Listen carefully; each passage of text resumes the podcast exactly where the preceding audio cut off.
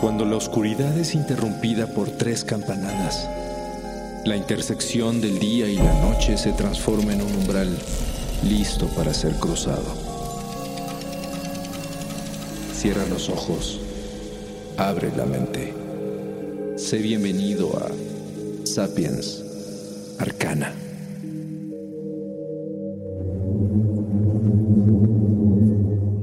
Obtener un balance espiritual y energético con la finalidad de alcanzar la iluminación o mejorar la calidad de vida no es tarea fácil. Sin embargo, aunque requiere de métodos, tiempo y dedicación muy estrictos, sí es posible. Para ello debes considerar varios detalles muy importantes, como por ejemplo, para comenzar, saber lo que es un chakra. A lo largo de la historia de la humanidad, se le han dado muchos significados a los chakras, desde los antiguos textos sagrados hinduistas como los Vedas hasta las prácticas más recientes de meditación o del yoga kundalini. Pero la verdad absoluta acerca de ellos se mantiene resguardada entre los más profundos misterios. Para tratar de comprenderlos, podemos partir de una de las más interesantes teorías sobre la existencia humana que refiere que todos nos manifestamos en dos dimensiones paralelas. Una de ellas es en la que se encuentra nuestro cuerpo físico, mientras que la otra describe dónde está su cuerpo energético, psicológico, emocional y mental. Este último es descrito como un campo sutil que nos rodea y que podemos sentir fácilmente si cerramos los ojos y nos concentramos en el latir de nuestra propia energía vital. Sumamente fácil. ¿No lo crees? Siguiendo esta teoría, eso que llamamos chakras consiste en espirales o puntos focales a través de los cuales este campo sutil interactúa con nuestro cuerpo físico. Cada uno de los chakras funciona como receptor, transformador y distribuidor de la energía. Ajusta la energía vital del organismo. Y según las creencias actuales, también influye en muchos aspectos de nuestras emociones y estados mentales. Desde el origen, los chakras han sido referenciados en un gran número de técnicas antiguas de meditación del hinduismo y del budismo aunque a lo largo de los años su uso se fue extendiendo a distintos campos de estudio como el ocultismo y la teosofía, así como prácticas yógicas, metafísicas, espirituales y de sanación alternativa. Y se considera que el despertar de un chakra implica alcanzar un nuevo nivel en la evolución espiritual de cada persona. Hoy en día, los chakras se han convertido en un concepto fascinante aunque gracias a la multitud de disciplinas que los han estudiado y adoptado, hay diferentes versiones de sus significados y características. Algunas escuelas afirman que solo hay cuatro chakras, mientras que otras mencionan más de 100. Existen prácticas budistas tibetanas que consideran cinco.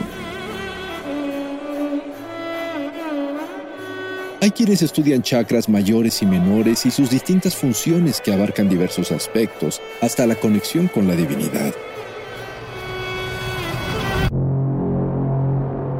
Pero, ¿cómo podemos saber cuál estudio es el correcto? En este caso, no hay una respuesta absoluta, ya que existen numerosos caminos para abordarlos. Actualmente uno de los sistemas más aceptados y conocidos es el de siete chakras mayores, los cuales se encuentran situados a lo largo de la columna vertebral de un ser vivo y tienen una relación con diferentes colores, elementos y significados emocionales. Los primeros seis tienen su origen en el texto sagrado hindú Yoga Kundalini Upanishad del siglo II de nuestra era. Y se les une un séptimo chakra que surgió de los estudios esotéricos de la escuela teosófica. Cada uno de ellos tiene un nombre y se encuentra en una región específica del cuerpo. El primer chakra, llamado Muladhara, Se ubica justo en el punto base donde una persona se apoya al sentarse en posición de flor de loto. Es considerado como la base del cuerpo energético y está simbolizado con el color rojo. El segundo chakra es conocido como Swadhisthana y se encuentra en la región del hueso sacro. Es de color naranja y se relaciona con las emociones, la creatividad y el placer. El tercer chakra lleva el nombre de Manipura y yace en el plexo solar. Se representa con el color amarillo y, entre otras cosas, es el centro de la fuerza de voluntad y el poder individual. El cuarto chakra es conocido como Anahata y está ubicado en el centro del corazón. Es de color verde y está asociado con el amor. El quinto chakra se llama Vishuddha y está colocado en medio de la garganta. Rige la comunicación y se representa con el color azul turquesa. El sexto chakra es Ajna. Se encuentra en el centro del entrecejo y coincide con la ubicación de la glándula pineal. Es conocido como el tercer ojo. Se le representa con el color azul índigo y es sumamente poderoso, además de funcionar como el centro de la intuición. Por último, Sahasrara.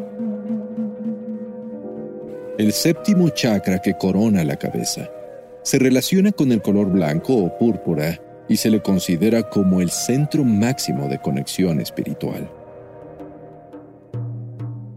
Una de las más interesantes modalidades de utilización de los chakras es precisamente lo que se conoce como el ascenso de la serpiente kundalini.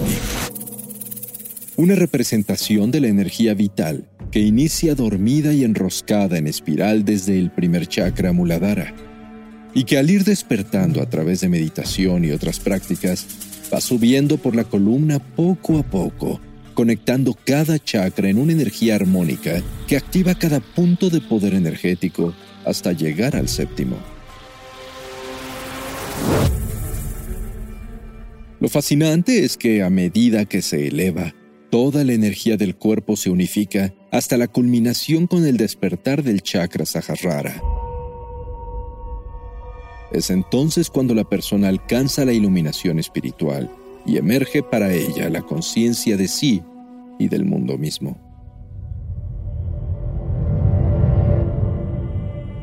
Resulta interesante darnos cuenta que mientras para ciertas culturas la serpiente simboliza la conexión y la alternativa hacia la iluminación, para otras la serpiente representa el mal, lo prohibido, lo satánico. ¿Será tal vez que algunas corrientes de pensamiento, religiones o filosofía pretenden ocultar que detrás de esa serpiente se encuentra la conexión absoluta con la divinidad?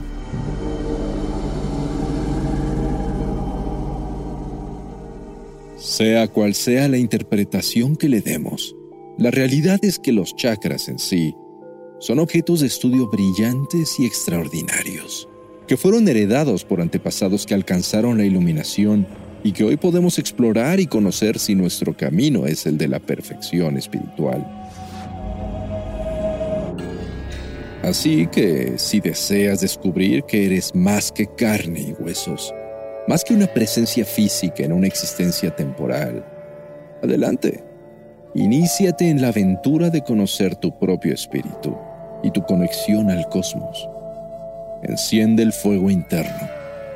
Y por supuesto, namaste.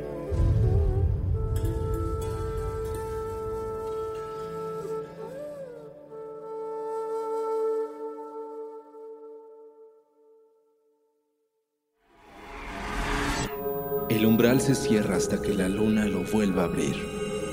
Mientras tanto, abre los ojos y asómate en las grietas del espacio y el tiempo.